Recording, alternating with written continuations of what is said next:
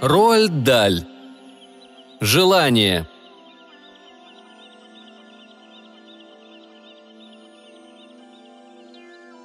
Мальчик случайно погладил ладонью ногу и наткнулся при этом на заживающую ссадину на колене. Он нагнулся, чтобы обследовать ее.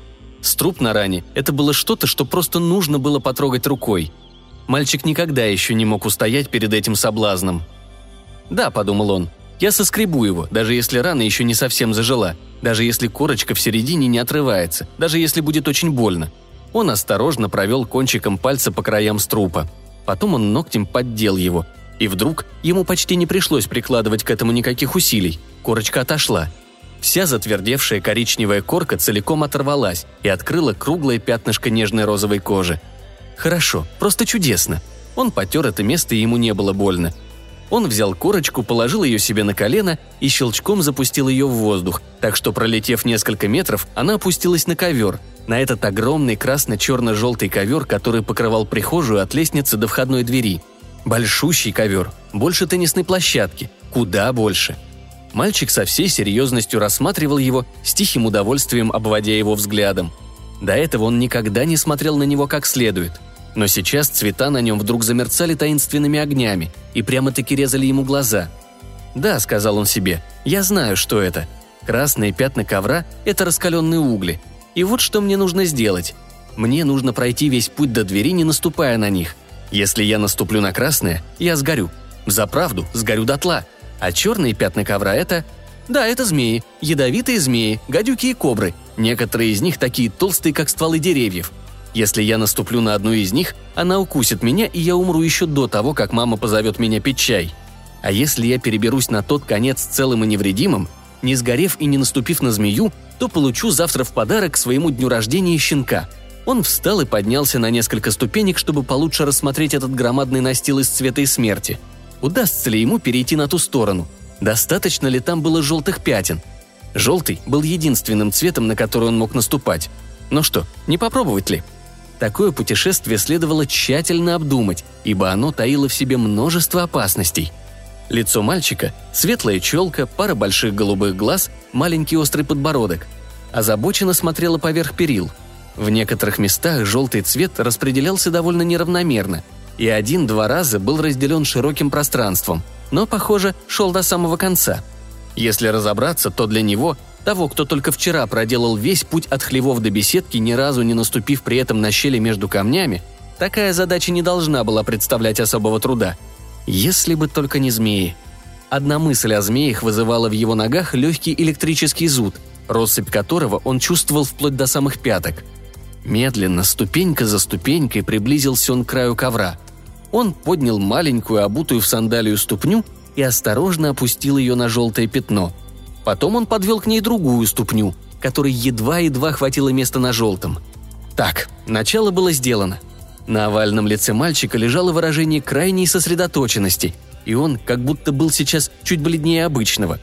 Он вытянул в стороны руки, чтобы лучше держать равновесие – Делая второй шаг, он высоко занес ногу над черным пятном и тщательно нацелил большой палец ступни на узкую желтую полоску за черным.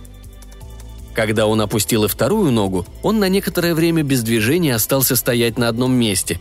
Узкая желтая полоса, не обрываясь, уходила примерно на 5 метров в глубину. Он осмотрительно прокладывал себе дорогу вперед, шаг за шагом, точно канатоходец. Когда полоса под конец свернула в сторону, ему снова пришлось сделать длинный шаг, на этот раз через красно-черное месиво устрашающего вида. Неожиданно он покачнулся. Он взмахнул руками, словно крыльями, отчаянно пытаясь уйти от огня и змей. К счастью, ему без ущерба для себя удалось миновать опасное место.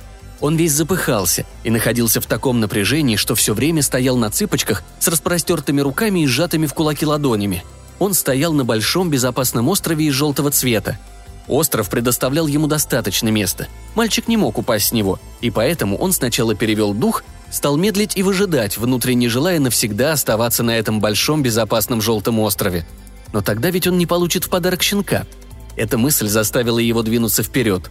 Он продвигался все дальше. После каждого сделанного шага он останавливался и раздумывал, куда ему сейчас поставить ногу. Один раз у него была возможность выбрать, куда пойти – налево или направо – он решил повернуть направо.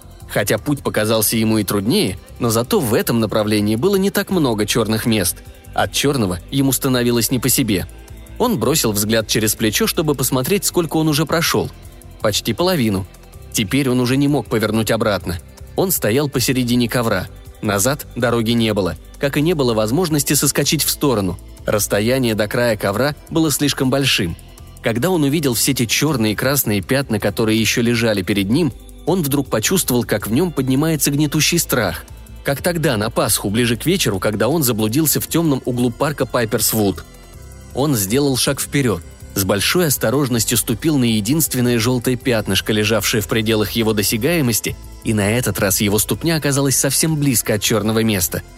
Он не задел черное, он точно знал, что не задел его, потому что видел узкую желтую линию, отделявшую носок его сандалии от черной зоны – Однако змея зашевелилась, будто почувствовав близость мальчика. Она предостерегающе подняла голову и уставилась светлыми круглыми глазами на его ступню. «Я не прикасался к тебе. Тебе нельзя жалить меня. Ты знаешь, что я не прикасался к тебе».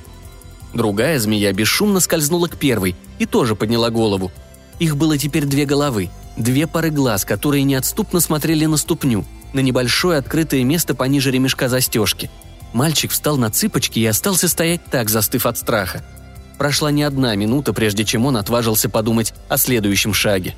Этот следующий шаг будет очень трудным, потому что впереди, поперек ковра, бежал глубокий извилистый поток черного.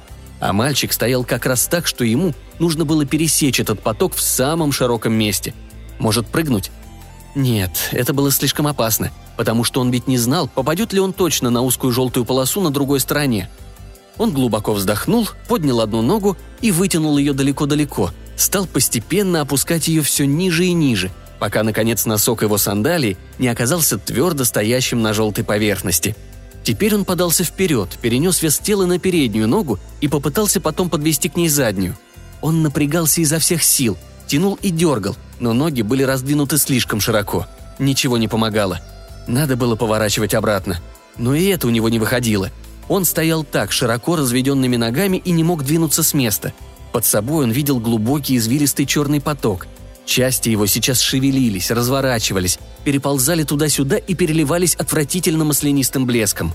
Мальчик закачался, дико замахал руками, чтобы не упасть. Но это только ухудшило его положение. Он стал валиться вправо, сначала медленно, потом все быстрее – в последний момент он инстинктивно вытянул вперед руку, чтобы смягчить при падении удар. То, что он увидел сразу вслед за этим, заставило его пронзительно закричать от ужаса. Его голая рука вошла прямо в середину большой блестящей черной массы и исчезла в ней.